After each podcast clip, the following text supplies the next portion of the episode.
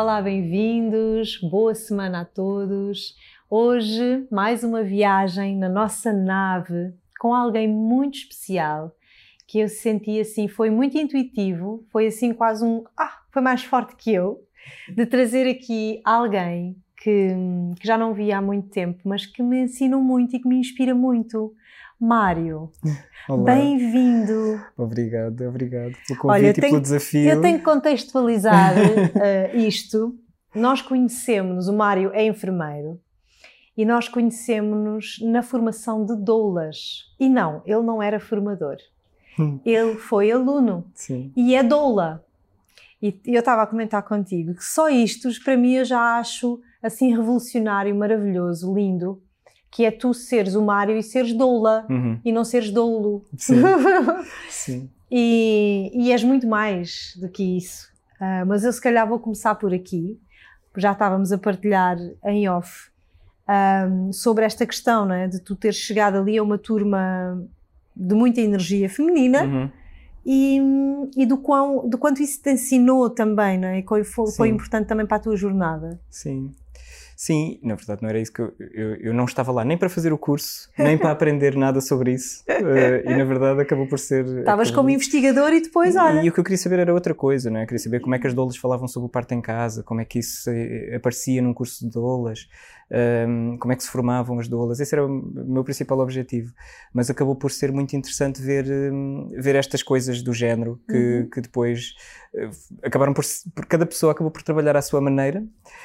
Um, eu, talvez de uma forma mais académica, mas também de uma, desculpem, também de uma forma muito pessoal. mas foi interessante ver que, que para outras pessoas também teve só o facto de eu estar lá não como investigador, porque às vezes na academia falamos muito de, do impacto da presença do investigador, não é? de uma pessoa, de um cientista num sítio que está a analisar, está a observar, e isso tem um impacto. E ali tinha muito mais um impacto o facto de eu ser homem e de estar ali presente enquanto homem do que estar lá com um papel de pessoa externa, de investigador, não é? porque se eu fosse uma mulher investigadora provavelmente ia ser, não ia ter impacto nenhum. Uhum. Um, isso foi logo uma coisa super interessante para, refletir que independentemente da minha identidade, independentemente da, da, forma como, como eu me relacionasse com as outras pessoas, a, a, minha identidade de género tinha logo um impacto na relação que se estabelecia com aquelas pessoas. E, e, e lembro-me sempre do primeiro momento em que nos sentámos em círculo um, e que nos perguntam, então, um, este é o Mário, vai estar aqui connosco. Alguém está desconfortável aqui com a presença do Mário? E houve duas ou três pessoas que levantaram o braço, Uau. que não conheciam de lado nenhum, não é? Uhum. Portanto, só pelo facto de eu estar ali de ser homem, de que, que, que, sentiram essa necessidade de dizer que sim. Estar aqui um homem levanta-me questões, porque eu ainda tenho muito a trabalhar em relação, na minha relação com o masculino. Portanto, há aqui muitos aspectos simbólicos que o facto de eu me apresentar como homem Levantou, transmitem é? coisas assim para, uhum. para, as uhum. outras pessoas. E isso foi uma descoberta super interessante e depois uma desconstrução ao longo do curso e uma reaprendizagem de tudo isto pela forma como próprio, as próprias pessoas, o próprio grupo me acolheu. E como no final do, do, daquele, daquele fim de semana disseram que não, não, era interessante que continuasse a fazer o, este percurso, como continuámos aquele curso depois um, juntas e juntos com toda aquela energia do trabalhar o sagrado feminino, do trabalhar o feminino, do resgate do feminino, e eu ali a trabalhar também essas questões. E eu acho que isso foi uma aprendizagem mútua de, de como esta questão do feminino e do masculino um, podemos vê-la de várias perspectivas, não é? Podemos vê-la de uma perspectiva mais, mais física, mais corporal, mais de sexo masculino e de sexo feminino, podemos vê-la mais de uma perspectiva de, de, de, identidade ou de energia, é? da forma como nós vibramos, da forma como nós nos relacionamos com as outras pessoas e pensar que então masculino e feminino se calhar é uma coisa bastante mais complexa, bastante mais um, num plano simbólico, um, que na falta de melhor palavra chamamos masculino e chamamos feminino, mas transcende a existência de um útero, a existência de um, uh, de, de um pênis, de uma vagina, de uma vulva, etc. Um, e essa distinção acho que foi muito importante para todas as pessoas ali, acho que foi muito importante, foi muito importante para mim e para, para as outras pessoas também.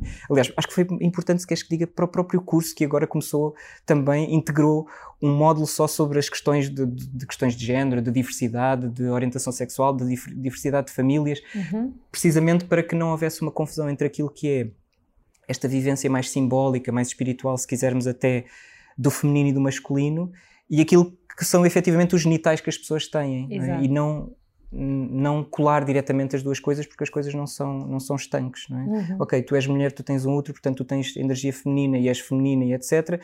E eu tenho, eu como sou homem e como tenho um pênis e como não tenho útero, tenho, tenho energia masculina e isso é assim. Ponto. Ponto. E as coisas uhum. arrumam-se assim.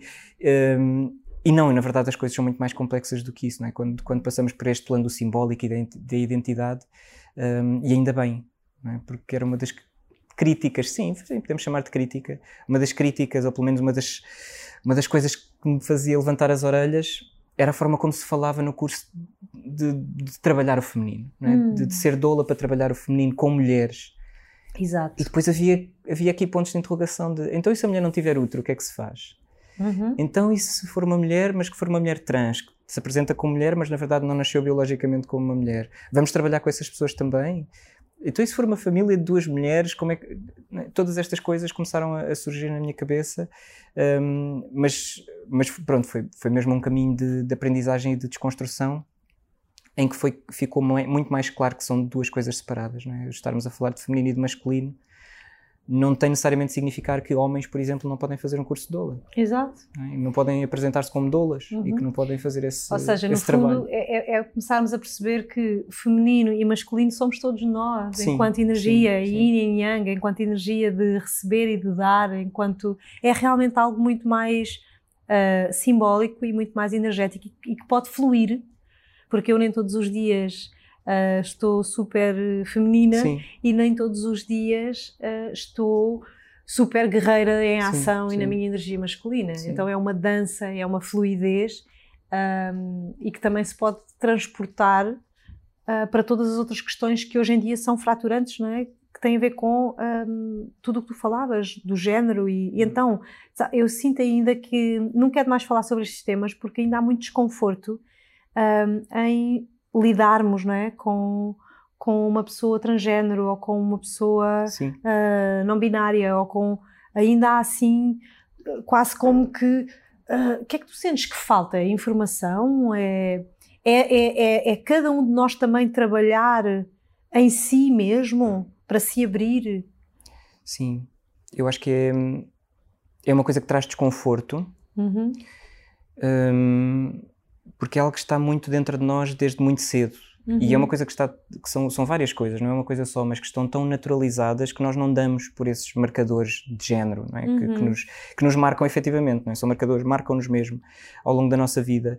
E o facto de nos, nos, de nós assumirmos uma determinada identidade um, é muito difícil nós percebermos na idade adulta, por exemplo, se efetivamente nós estamos apresentar-nos de uma determinada forma, porque efetivamente isso é o que condiz mais connosco e com a nossa identidade, ou com a identidade que nós construímos de dentro, por assim uhum. dizer, de dentro para fora, eh, e que parte é que teve a ver com as influências que nós recebemos, as mensagens que fomos recebendo da nossa volta. E essas mensagens, a verdade é que estão lá muito presentes desde muito cedo e, em muitos aspectos, foram, balizaram o percurso das pessoas, é? impuseram uh, de uma forma mais ou menos discreta, impuseram regras às pessoas. Tu, tu, uhum. tens de comportar assim, tu não, tens, não te podes comportar assim. Esta é uma forma correta de tu seres, esta não é uma forma correta de tu seres. Uhum. E muito, muito, uh, muitas destas regras têm a ver com isto é uma forma correta ou incorreta de tu seres porque tu és homem, ou porque tu és mulher, ou porque tu és menino, ou porque tu és menina. Uhum. E eu acho que há muita coisa que, que representa desconforto quando, se quando, quando alguém oferece alternativas a isto. Oferece ou, ou mostra, torna visíveis alternativas a isto. Do que é que é ser, do que é do que, é que, afin, do que afinal ser homem, ser mulher, ser menino, ser menina, pode não ser exatamente aquilo que nós pensámos que era ou que nós fomos ouvindo que era. E isso é desconfortável porque nos toca nas nossas próprias feridas, feridas não é? Se, se quisermos chamar assim, nas nossas próprias, nas barreiras que nós fomos sentindo ao longo da nossa vida. Uhum. Eu não pude fazer aquilo, eu não pude ser assim. Eu tive de seguir uma determinada regra. E quem é esta pessoa agora para vir dizer que afinal rapazes podem ter cabelo comprido ou rapazes podem gostar de outros rapazes ou, e por aí vai, não é? Todas estas, todas estas outras coisas que, que dizem respeito à diversidade da identidade das pessoas, das formas de viver das pessoas, das, das formas muito diversas com que as pessoas podem viver as suas relações. Uhum. Um, portanto, acho que tem muito a ver com isto, com o, com o facto de, de haver uma grande formatação ainda dentro deste, dentro deste plano do que deve ser um menino, do que deve ser uma menina, que vem desde muito cedo. E é por isso também que este assunto toca-me muito e, e, é uma das coisas que eu mais abordo também nas redes sociais, nas partilhas que vou fazendo. Um, tem a ver com a forma como nós abordamos as crianças e como nós, de uma forma muito inconsciente e, e nós às vezes pensamos, ah, mas eu sou tão machista. Às vezes não tem a ver com o machismo naquela primeira, naquela primeira acessão de que nós temos coisas que fazemos conscientemente, é? tal como o racismo ou tal como outros ismos que nós possamos pensar. Muitas dessas coisas não estão no plano da consciência, é? estão no plano de, de coisas que nós fazemos porque, porque fazemos assim, porque foi assim que aprendemos, porque nem sequer pensamos sobre isso e em relação às crianças, isto é muito natural. Uhum. Um, de vermos um, sei lá, de vermos um menino, por exemplo, e de assumirmos, mesmo de uma forma inconsciente, que o menino vai gostar de brincar com carros, de gostar, vai, vai se comportar de uma determinada maneira, vai ser mais forte, vai gostar de jogar a bola, etc. Vamos perguntar pelas namoradas, coisas assim deste género.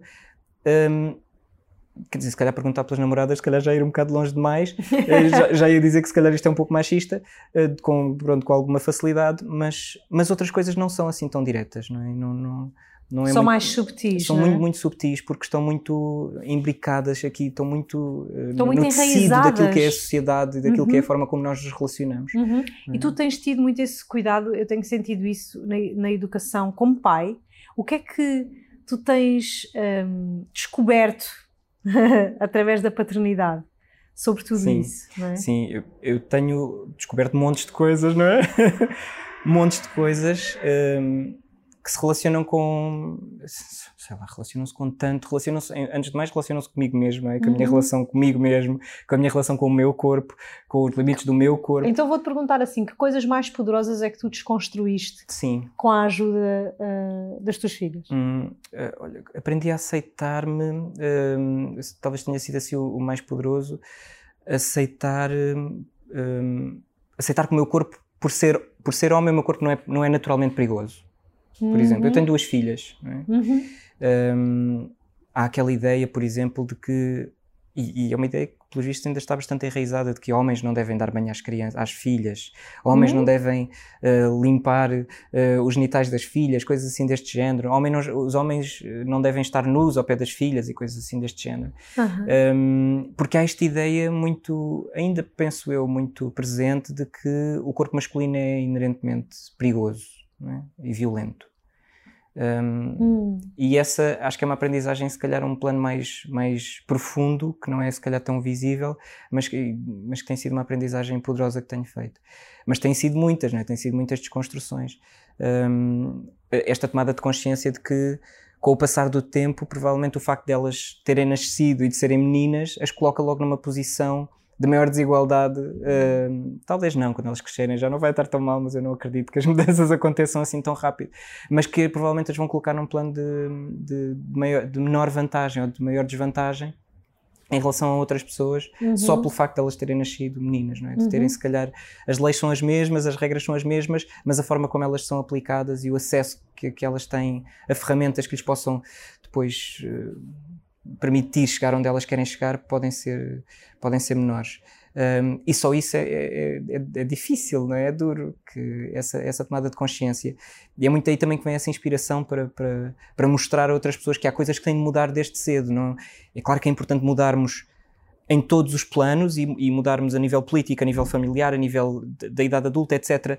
Mas mas eu acho, acredito mesmo muito que muitas destas desigualdades nascem ali, nascem na infância, quando nós dizemos que as meninas têm de ser de uma determinada forma porque são meninas e os meninos de uma determinada forma porque são meninos. Uhum. E aí isso começa a criar um condicionamento. Esta ideia de um binarismo que é uma ideia falsa, que não existe, mas que nós a produzimos. Isto é mesmo algo produzido pela sociedade, porque o binarismo é uma, é uma falácia, não existe. Não é? uhum, é, uhum. As coisas são muito mais diversas do que, do que um binário, do que, do que uma realidade masculina e uma realidade feminina, claro. em termos de, de, identidade, de género. Somos muito mais complexos do que isso, não é? É muito redutor pensarmos uhum. nisto, um, desta forma binária.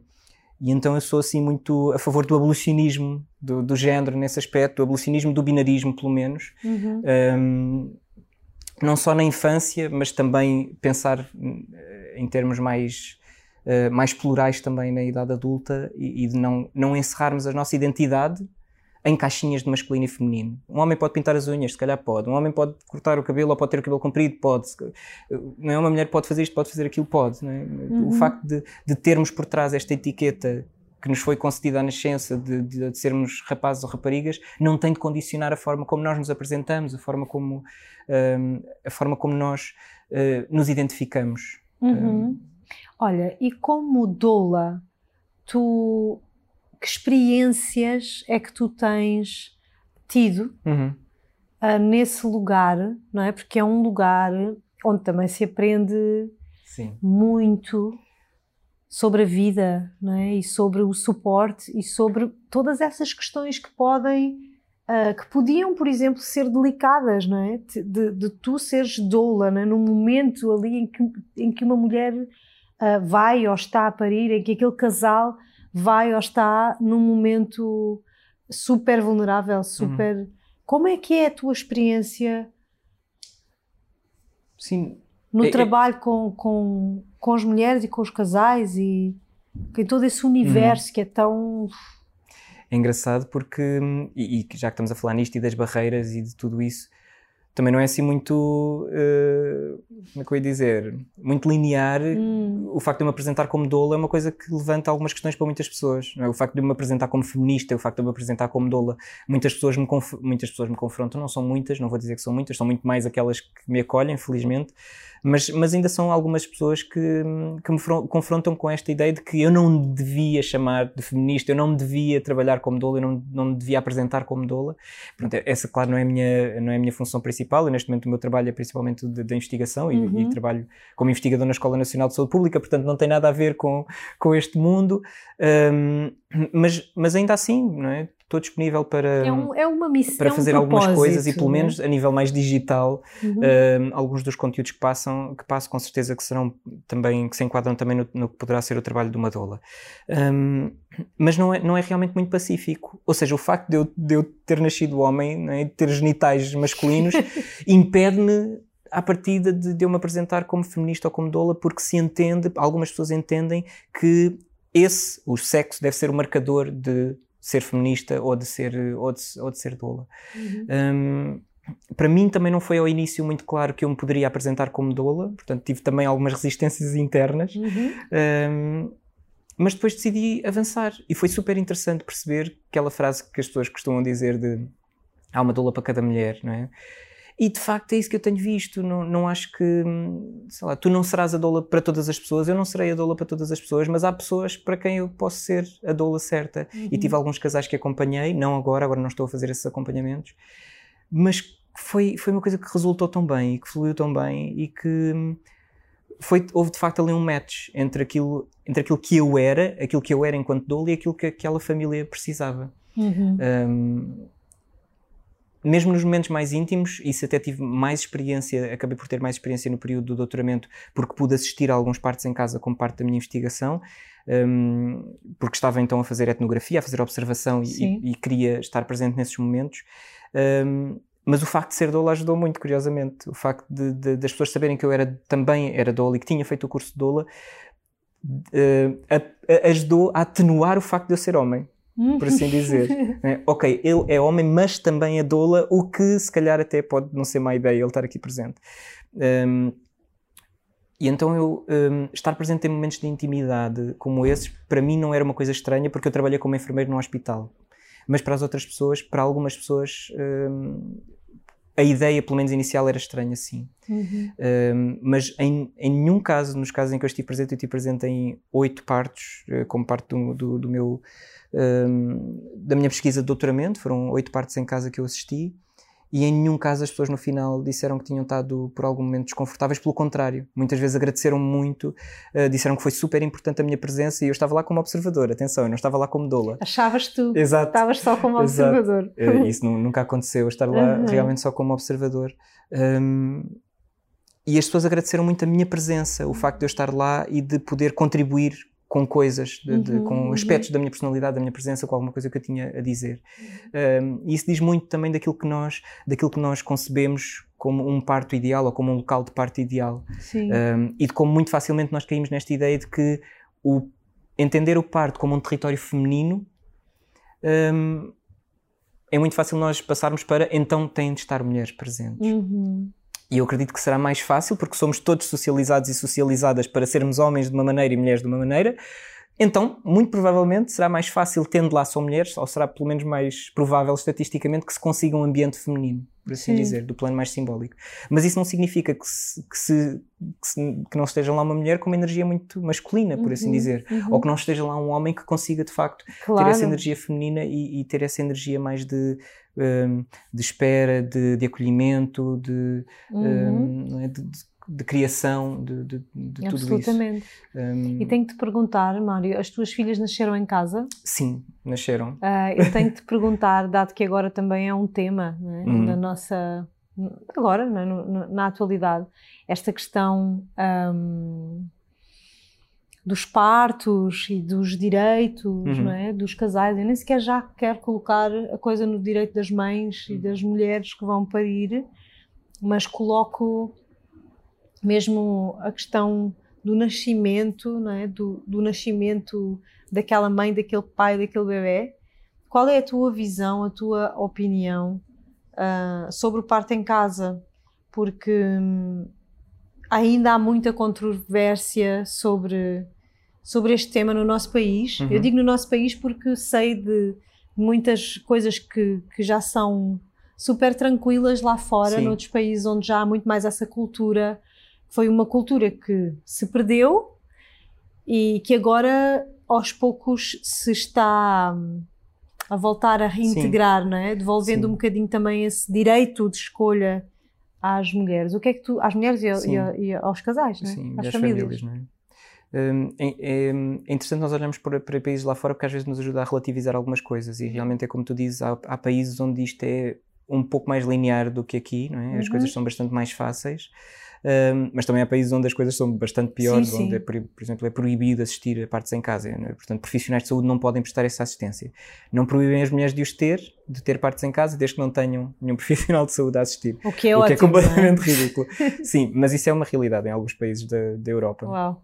Uh, portanto, temos alguns países que são piores exemplos e outros que são melhores exemplos. Nós estamos, se calhar, num, num meio termo onde os partos em casa não são proibidos, onde essa assistência não é proibida, mas também não há propriamente uma estrutura, uma regulamentação, uma integração no, no sistema.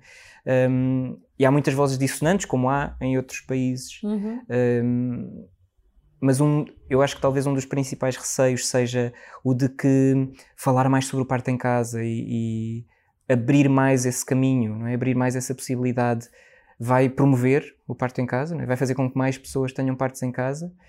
E isso não é uma coisa que acontece em outros países. Mesmo em países onde ele faz parte do Sistema Nacional de Saúde, onde as pessoas não têm de pagar nada para ter um parto em casa, mesmo assim a taxa é muito, muito baixa.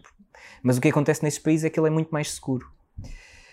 Mas isto é um discurso muito difícil de ter. Hum, é muito difícil de se fazer perceber a nível político ou a nível de quem toma decisões de que uh, podemos legalizar uma coisa um pouco tal num outro domínio, mas como a interrupção voluntária da gravidez, que, que, pode ser mais seguro ter partes em casa se eles estiverem mais integrados no sistema e que isso não significa necessariamente que vá haver mais partes em casa. Uhum. Mas isto não, não, convence ninguém, isto é, é muito difícil ter esta, esta, hum, este tipo de discurso e este tipo de raciocínio, principalmente quando depois temos muitas vozes a levantarem-se e vozes que são sonantes no mundo da obstetrícia e no, a dizer que os partos em casa são perigosos porque há um aumento da mortalidade materna e se calhar isso tem a ver com partos em casa. Um, e efetivamente nós sabemos que há países onde isso acontece, onde sabemos que há países, principalmente nos, no, em países onde há uma menor integração, menor ainda do que nós temos no nosso país, de partes em casa, os resultados são piores, não é? Porque as pessoas arriscam mais. Uhum. As pessoas, então, não posso ter consistência. Se calhar não têm, exatamente, não têm essa, vou, essa sustentação. Vou, sim, paciência, vou como for. Não, tenho, não posso ter aqui um, um enfermeiro que, tá, que tem uma referência para o hospital e que sabe como é que, se, como é que se pode mexer no hospital e que pode ligar à vontade sem ter medo de ser julgado, pode ligar para, para, para uma ambulância se for preciso, não faz mal, tenho com uma parteira uh, mais alternativa, tenho com uma pessoa que se calhar não, não esteja tão dentro do sistema, se calhar tenho um diagnóstico que se calhar faz com que eu já não possa ter um parto em casa, mas não faz mal, avance na mesma e tenho na mesma, as pessoas arriscam mais. É? Uhum. Quando são postas mais barreiras, as pessoas arriscam mais. Um, e, e, isto torna todo este cenário do parto em casa muito complexo, porque efetivamente nós podemos. Não é o caso do nosso país, até parece que não há relação nenhuma entre a mortalidade materna, se formos olhar para as estatísticas, não, não, parece haver grande relação entre a mortalidade materna e o local do, do parto em casa, é a uhum. escolha pelo parto em casa. Mas é muito fácil fazer esta relação. Ah, houve mais partes em casa, portanto houve um aumento da mortalidade materna, portanto é melhor não termos partes em casa. Uh, mesmo que depois não haja relação nenhuma. As tuas experiências foram positivas? As minhas experiências foram positivas, não foram assim, não foram aquela idealização que, que eu tinha, um, mas não têm de ser, mas, foram, mas houve muitas coisas que permitiram e que é aquilo que muitas pessoas procuram quando procuram parte em casa, que é estarem presentes sempre, por exemplo, em termos de acompanhantes, em termos de parceiros, uhum. de pais, uhum. que querem fazer parte do processo da gravidez e do parto e que o sistema de saúde é demasiado rígido e não permite que isso aconteça. E, e sei lá, foi uma experiência assim hum. incrível. Uh, estava cheio de medo, principalmente da primeira vez, da segunda também, mas, mas tinha, tinha mesmo muito medo. Uh, mas um medo que eu não tive foi medo que, ela, que a minha companheira fosse desrespeitada é? e que não, que, não fosse, que não fosse acolhida. Um, e, e, é um pouco triste que, tal como a nossa família fez, muitas outras famílias optem por um parto em casa, não necessariamente porque é a sua primeira opção, mas porque sentem que a sua primeira opção, que seria o hospital, seria se calhar onde à partida se sentiriam uh, mais seguras, se quiséssemos pôr as coisas assim de uma forma muito linear, seria o hospital. Mas, uh, apesar de tudo, preferem arriscar um pouco mais ou sentir-se um pouco menos seguras do, de, um, de um ponto de vista para se sentirem mais seguras de outro ponto de vista, é? ter de pesar riscos yeah. e benefícios de um lado e do outro. Ainda há muito... Não tinha de ser assim, não é? Yeah, ainda há muito a fazer não é? nesse, sim, sim. nesse campo. E há muito a fazer em, termos de regulamentação, em termos de disponibilização de profissionais, em termos de formação de profissionais. Quase todos os profissionais que trabalham no parto em casa tiveram de fazer formação com alguém fora, fora é? ou dentro, mas que já trabalha há algum tempo e que isso também nos diz muito da formação destes profissionais, que na verdade não estão preparados para assistir a parte verdadeiramente fisiológica e espontânea. Portanto, é mesmo um assunto muito complexo uhum. e que, e, e, que dá, dava pano para mangas aqui para falarmos sobre parte em casa. Não ponham a falar sobre parte em casa, não muito sobre parte em casa. Temos que gravar sim. outro só para outro falar, só para falar sobre, só para falar sobre isso. Sim, sim, sim. Olha, Mário, assim para terminarmos, um, o que é que tu gostarias de, de dizer às pessoas ou até aos homens que, hum, que estão por aí e que, e que se calhar ainda sentem algum medo ou algum desconforto em, em contribuir para esta desconstrução uhum. social. Sim. Um, eu inicialmente, quando comecei a fazer partilhas no, nas redes sociais, não, não tinha um objetivo muito claro, ou pelo menos não era assim muito claro que eu, que eu queria tocar algumas pessoas ou queria passar uma determinada mensagem mas só pelo facto de eu fazer algumas partilhas sobre baby wearing, sobre transportar crianças em panos e assim, enquanto homem, percebi que só, só isso, mesmo independentemente do resto, só mostrar-me enquanto um pai que cuida da sua criança e que leva a sua criança ao colo tinha efeito nas uhum. pessoas. Uhum. Criava modelos alternativos àquilo que, mesmo que as pessoas não me conhecessem, não, não lessem a minha mensagem a seguir, mas só o facto de aparecer um homem a cuidar de uma criança nessa posição, publicamente, isso tinha efeitos em homens e em mulheres. É? Uhum. Ajudava a ressignificar um pouco aquilo que nós temos na parte de trás da nossa cabeça que significa ser um homem. E então comecei a perceber também a importância desses modelos. Alguns desses modelos importantes para mim também, que foi, por exemplo, eu querer usar o cabelo comprido, mas depois tinha um cabelo, queria sempre andar com o cabelo apanhado, mas também não estava confortável porque tinha assim muitos cabelos assim perdidos na minha cabeça e eu sempre vivi com mulheres e, e vivo com a minha companheira e o que não falta lá em casa são ganchos, mas eu pelo facto de ser homem nunca consegui, nunca consegui conceber que eu poderia usar um gancho na minha cabeça. É? Não, os ganchos estavam lá em casa, mas isso não, não acontecia, não é? Esse uhum. fusível, essa ligação não se fazia no meu cérebro. E vi uma vez um rapaz à minha frente numa fila qualquer, de, de um bar qualquer, não interessa, de, de, de uma universidade um, e ele tinha ganchos na cabeça aqui a prender o cabelo, só para o cabelo não vir para a frente. E eu pensei, olha que interessante, nunca tinha pensado nisto. E então acho que o meu, o meu desafio, ou a mensagem que eu passaria para, para homens principalmente, mas também para mulheres, era que hum, ousassem ser mais autênticos e mais autênticas, porque nunca se sabe quem é que vai estar a ver. É? Quem é que pode pegar naquilo, mesmo que lá, o rapaz não estava a fazer aquilo dos ganchos para eu ver foi uma coisa não intencional, mas teve um grande efeito em mim. É? Teve, uhum. Mudou a minha vida naquele momento. É? Mudou a minha vida, porque não só em termos mais práticos, de eu poder apanhar o cabelo com gancho, mas também de um ponto de vista mais, mais, mais, mais reflexivo, é? de pensar: olha, olha que estupidez, as coisas uhum. que tu te estavas a. as limitações que tu te estavas a pôr, mesmo sem te aperceberes. Portanto, ousem ser autênticos e autênticas, porque para além de nos honrarmos a nós, provavelmente vamos servir de inspiração a, a uma outra pessoa qualquer, mesmo uhum. sem estarmos conscientemente a passar uma determinada mensagem, apresentarmos-nos de uma determinada forma com essa autenticidade, para lá daquilo que são as gavetas do masculino e do feminino, do, do homem e, do, e, da mulher, uhum. um, pode ajudar as outras pessoas a procurarem também essa autenticidade em si. Seria isso. Obrigada, Mário. Obrigado também. Foi tão bom ter-te aqui. Obrigada por seres quem és. Obrigado. Obrigada sim, mesmo. Sim, tem sido um caminho hum. também. Obrigado. Muito obrigada também a vocês aí desse lado. Espero que se tenham deixado inspirar aqui por esta pessoa maravilhosa e com uma, uma missão tão bonita, quase sem querer. um, Vemo-nos na próxima semana com mais alguém para nos inspirar. Até já!